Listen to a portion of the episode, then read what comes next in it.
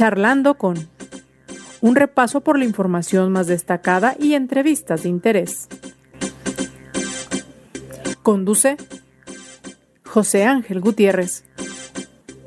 Buenas tardes, ya estamos con usted y ya estamos charlando con... Le invito a que me acompañe, le invito a que se quede con nosotros para continuar por este recorrido en el marco de las campañas eh, por las diferentes opciones que existen. Nosotros nos enfocamos principalmente a municipios metropolitanos, pero también a otros tantos asuntos. Yo espero que además de escucharnos, así como usted tiene a bien de sintonizarnos a través de su plataforma de podcast de preferencia, también se dé algo de tiempo para hacernos llegar sus comentarios, sus opiniones respecto a los temas que se constituyen como noticia, respecto a las charlas que le ofrecemos, eh, respecto a cómo ve que pinta el proceso electoral cada vez más cercano del 6 de junio. ¿Qué espera usted de quienes lleguen a ocupar los cargos de elección popular que se encuentran en juego. Cítese presidentes municipales para el caso de los 125 municipios de Jalisco. Cítese diputados locales, así como diputados federales, lo que pareciera la gran batalla. La madre de todas las batallas se encuentra en lo federal. Bueno, estaremos platicando con usted y platicando con nuestros entrevistados. Por lo pronto, le invito a que me acompañe también a este recorrido por parte de la información más destacada. Agentes de la Fiscalía del Estado capturaron al ex subdirector de la policía de Acatic, de nombre Sergio N., quien de acuerdo a las investigaciones de la dependencia participó en la privación de la libertad de la familia Villaseñor Romo el 24 de marzo y que fue liberada el 9 de abril. El titular de la dependencia, Gerardo Octavio Solís Gómez, indicó que el detenido se encuentra a disposición de un juez de control. A través de un comunicado, la Secretaría de Bienestar Jalisco anunció que le tomaron la palabra al rector de la Universidad de Guadalajara, Ricardo Villanueva, quien ofrece abrir y poner de nueva cuenta a disposición del Centro Universitario de Arte, Arquitectura y Diseño para efecto de agilizar la vacunación anti-COVID-19 en Guadalajara para los adultos mayores de 60 años en segunda dosis. La Universidad de Guadalajara informó que ante la respuesta positiva de la Secretaría de Bienestar para reabrir el QUAD como módulo de vacunación, la UDG ya comenzó con los preparativos necesarios a fin de atender a la población a partir de este viernes 7 de mayo. Además, el rector de la Universidad de Guadalajara, Ricardo Villanueva, detalló cómo funcionará el centro universitario para evitar aglomeraciones este viernes para adultos mayores de 60 años, para quienes ya tienen su primera dosis. Pidió a los ciudadanos que no duerman en los módulos los titulares del Sistema Intermunicipal de Servicios de Agua Potable y Alcantarillado, Carlos Torres Lugo, y de la Secretaría de Gestión Integral del Agua, Jorge Gastón González Alcérrega, comparecieron ante los integrantes de la Junta de Coordinación Política del Congreso del Estado para justificar el desabasto que afecta a la zona metropolitana de Guadalajara. Y en la información nacional, a pesar de que México lleva 15 semanas con reducción de casos de contagio y fallecimientos por COVID-19, mientras la pandemia en el mundo exista, lo mejor es no confiarse. Esto lo señaló el subsecretario de Salud, Hugo López Gatel. Parte de la información más destacada, mire, en el ámbito nacional, otro tema que sigue descollando sin lugar a dudas pues son las repercusiones después del lamentable accidente en la línea 12 del metro en la Ciudad de México, donde hubo al menos 25 decesos y también pues una cantidad importante de heridos eh, todo se sigue discutiendo en torno a la búsqueda de responsabilidades por parte de algunos servidores públicos. El Partido Acción Nacional anunció que va a buscar el desafuero tanto del actual secretario de Relaciones Exteriores, Marcelo Ebrard, quien cuando la construcción de la línea 12 era el jefe de gobierno capitalino, y también de Claudia Sheinbaum, actualmente jefa de gobierno en la Ciudad de México. El primero por lo que responde al método y construcción de esa línea 12. A la segunda, por lo que corresponde a si se estaba o no dando el debido mantenimiento a esta ruta del metro y a otras tantas, a las otras que existen en la capital del país. Como bien sabemos, será muy difícil que proceda esta solicitud de juicio político, perdón, bueno, con el respectivo juicio, pero de desafuero. Y sin embargo, lo que sí tenemos que reflexionar es, más allá de criterios eh, político-electoreros que en este momento se mezclan fácilmente, pues sí, en realidad, ¿dónde se ha fallado? En una ruta, en una línea del metro que se ha dicho, pues ya desde el origen se le notaban vicios importantes, que fue inclusive después de la administración de, Marcelo Ebrard, eh, suspendida en su operación hasta que se llevaron a cabo las eh, reparaciones pertinentes, reparaciones que trajeron un costo muy elevado a fin de que por lo menos fuera menos insegura, costos de aproximadamente de 1.200 millones de pesos en ese tramo elevado, más otros 800 millones de pesos para lo que era subterráneo de esa línea. Y ya desde aquel entonces se hablaba, desde 2017, de que se requerirían alrededor de 200 millones de pesos anuales para el mantenimiento. Por eso, insisto yo, la pregunta sigue siendo, ¿Dónde quedó la bolita? ¿Dónde estuvo el error? Que ciertamente en el intervalo también se registró un sismo que trajo algunas afectaciones y que se supone fueron reparadas también en su momento. Y que después también se tuvo que seguir con la revisión, la supervisión y pues la respectiva reparación. Así están las cosas, así están las cosas en torno a esta lamentable tragedia que se suscitó en la Ciudad de México y de la cual esperemos pues no se trate nada más de sacar raja política ni de una ni de otra parte. Tampoco se trata de castigar por castigar, pero sí de encontrar omisiones que luego se pueden constituir hasta como delitos. Porque se perdieron vidas, no es cosa menor y porque se mantiene expuesta la vida y la integridad de miles de personas cuyo único pecado, si es que se vale utilizarlo de esta manera, pues es necesitar trasladarse en un transporte público que tendría que ser seguro. No hay de otra. Pero esperemos, insisto, que nadie, ni las actuales autoridades en la Ciudad de México o en el gobierno federal, ni la oposición, se enfrasquen más en el tema de politiquería, de grilla barata, porque no es el momento, porque los deudos de quienes fallecieron merecen todo el respeto y también aquellas personas que fallecieron. Y porque además, pues ya tenemos que cambiar cómo se opera en nuestro país con filias y fobias usted qué opina? Espero sus comentarios y para ello estoy a sus órdenes en Facebook José Ángel Gutiérrez, en Twitter arroba José Ángel GTZ. Le invito a lo siguiente. Al teléfono saludamos a Priscila González, candidata de Movimiento Ciudadano a la presidencia municipal de Tonalá. Priscila, ¿cómo estás? Buenas tardes. Hola, buenas tardes José Ángel, ¿cómo estás? Pues aquí con el gusto de saludar y para conocer ¿Cómo te encuentras? Ya prácticamente a la mitad de esta contienda en el marco de las campañas sui generis que les ha tocado a ustedes eh, estar protagonizando. Sí, la verdad es que estamos muy bien, con mucha energía. Todavía nos faltan tres semanas y media. Hemos estado recorriendo eh, todo el municipio, platicando con, la ciudadanía, tocando puertas en diferentes eh, lugares mercados, en comercios, en tianguis, en casas, tocando puertas, en reuniones, pero nos ha ido muy bien, gracias a Dios. Hemos sentido muy buena eh, aceptación de, de, la gente, de que por primera vez haya en la historia del municipio una presidenta municipal mujer. Priscila, ¿cuál es tu propuesta ganadora? Sí, mira, mi propuesta ganadora es hacer de Tonalá lo que es un orgullo y para eso tenemos que entrarle, José Ángel, en cuatro temas prioritarios que nos han pedido en cada una de las colonias. El tema de la seguridad, el tema de las luminarias, el tema de la infraestructura y obra pública, o pública, perdón, y de economía.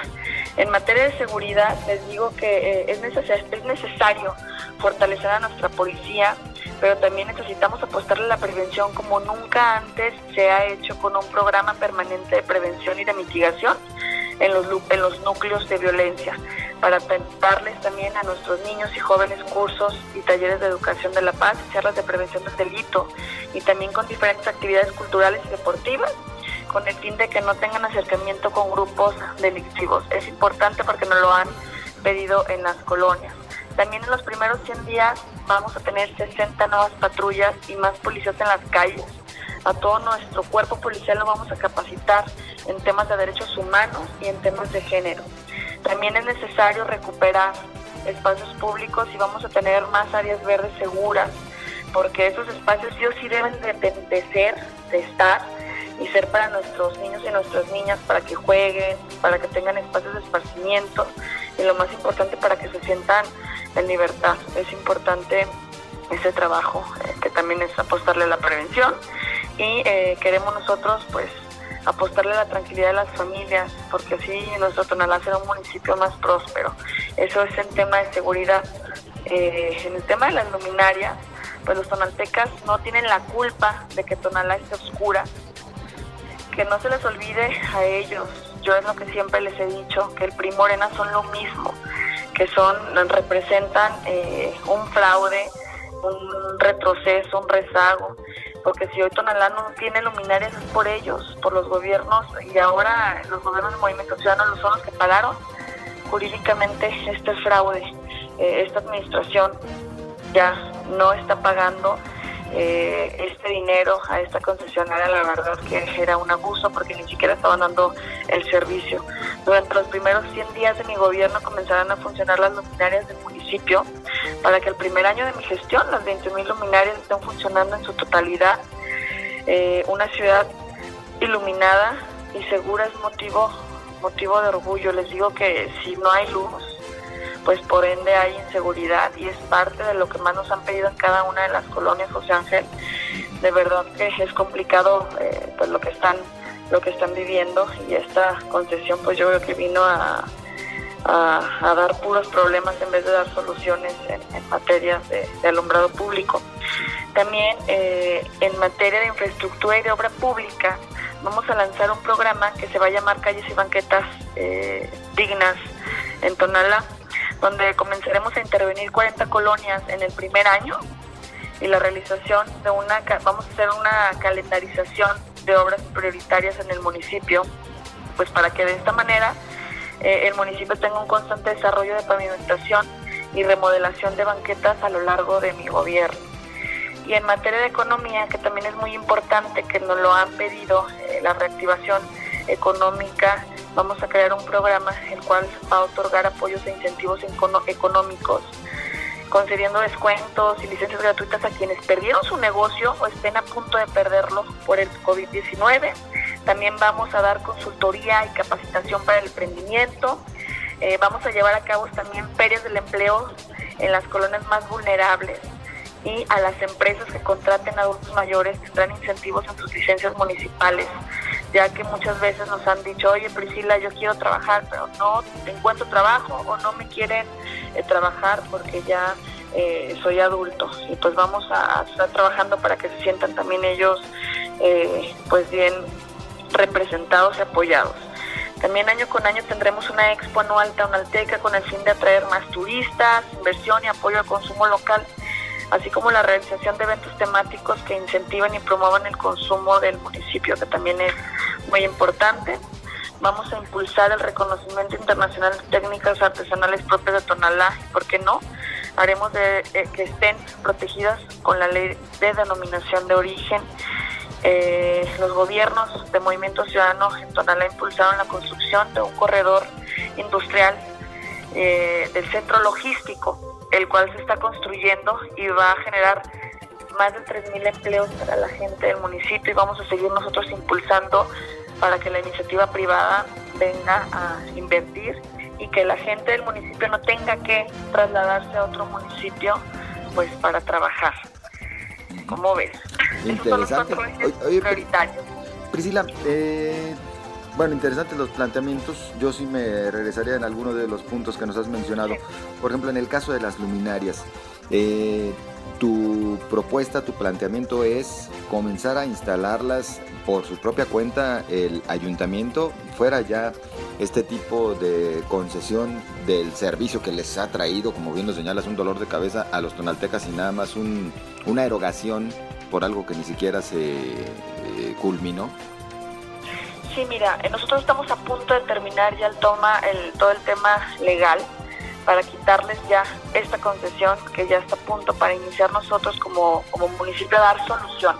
Porque sí, la verdad, pues tú sabes, José Ángel, lo, lo, lo difícil que fue, ya que en el, con el contrato, eh, en este eh, mega pues se supone que tendrán que estar las más de 21 mil lámparas prendidas en el municipio. Yo creo que no tenemos ni, ni siquiera la mitad, o sea, ni, ni, yo creo que una tercera parte.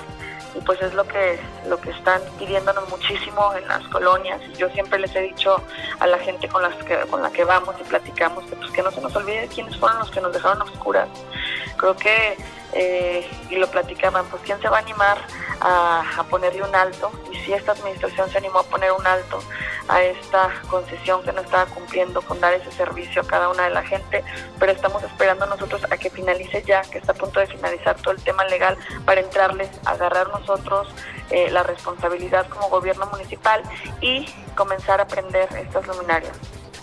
Mencionas el tema de las luminarias, mencionas también este proyecto de obra pública, pues en algunos casos inclusive básica, que solicitan los tonaltecas y que de repente pues no se ha podido realizar del todo.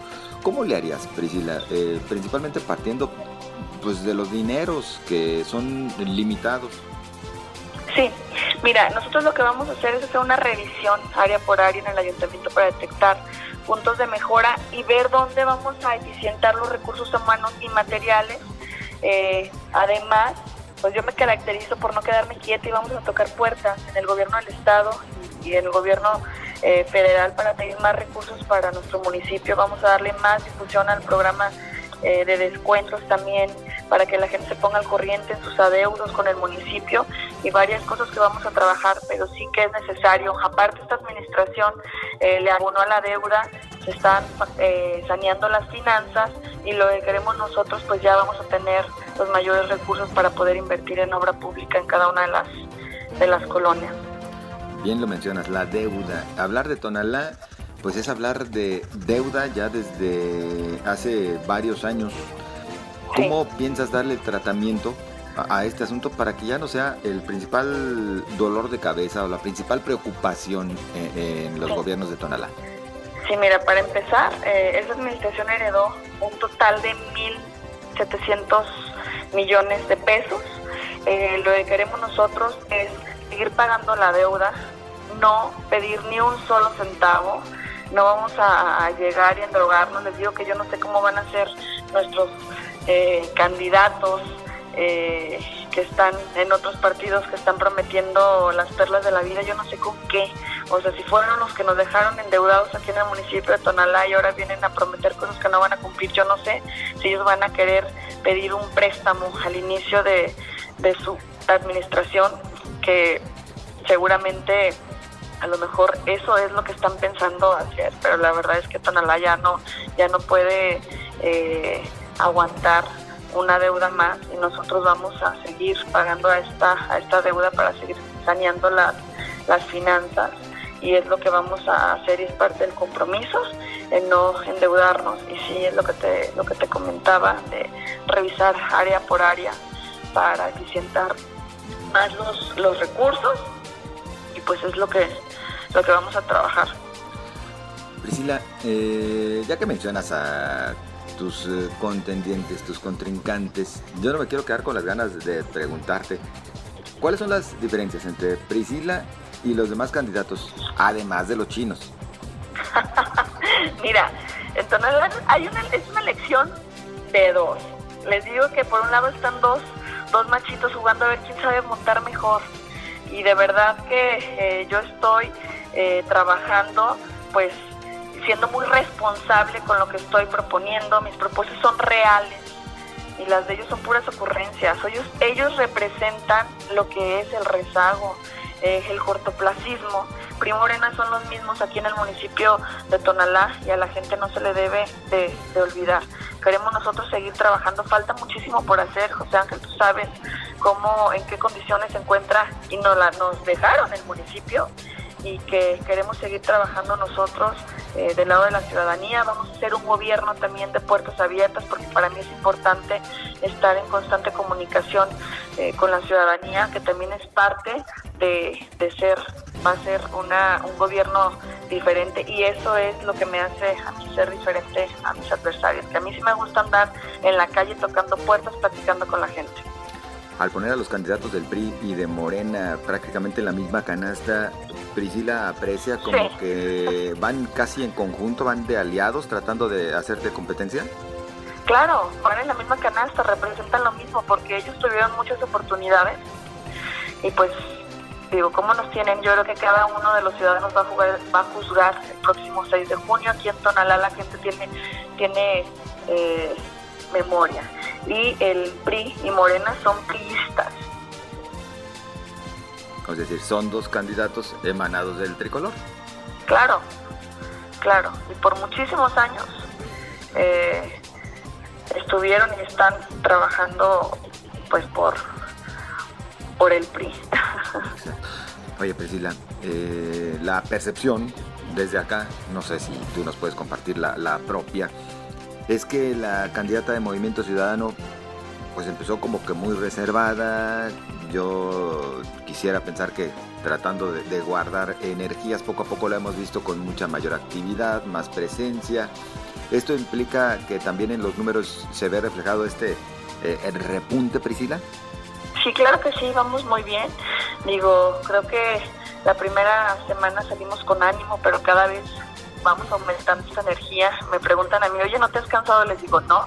Para nosotros es importante pues llegar a cada rincón del municipio y sabes qué es lo que me da más motivación eh, ver tanta gente pues que se está sumando a este proyecto, los niños que llego y, siempre me llenan de energía y que sabes que es muy importante, hay mucho mucho hombre eh, que nos está apoyando y la verdad que yo al principio sí decía ver cómo nos van con el tema de pues del machismo eh, y gracias a Dios hemos sentido, hemos tenido muy buen, muy buen eh, recibimiento por parte de, de, los vecinos en cada una de las colonias. Eso es lo que me llena de alegría y que de verdad que cada vez estoy más convencida que Tonalá está listo para que una mujer gobierne del lado de la ciudadanía y es por lo que yo me siento pues cada vez con más, con más energía y más ánimo. ¿Qué dicen tus números? ¿Qué, ¿Has realizado alguna medición?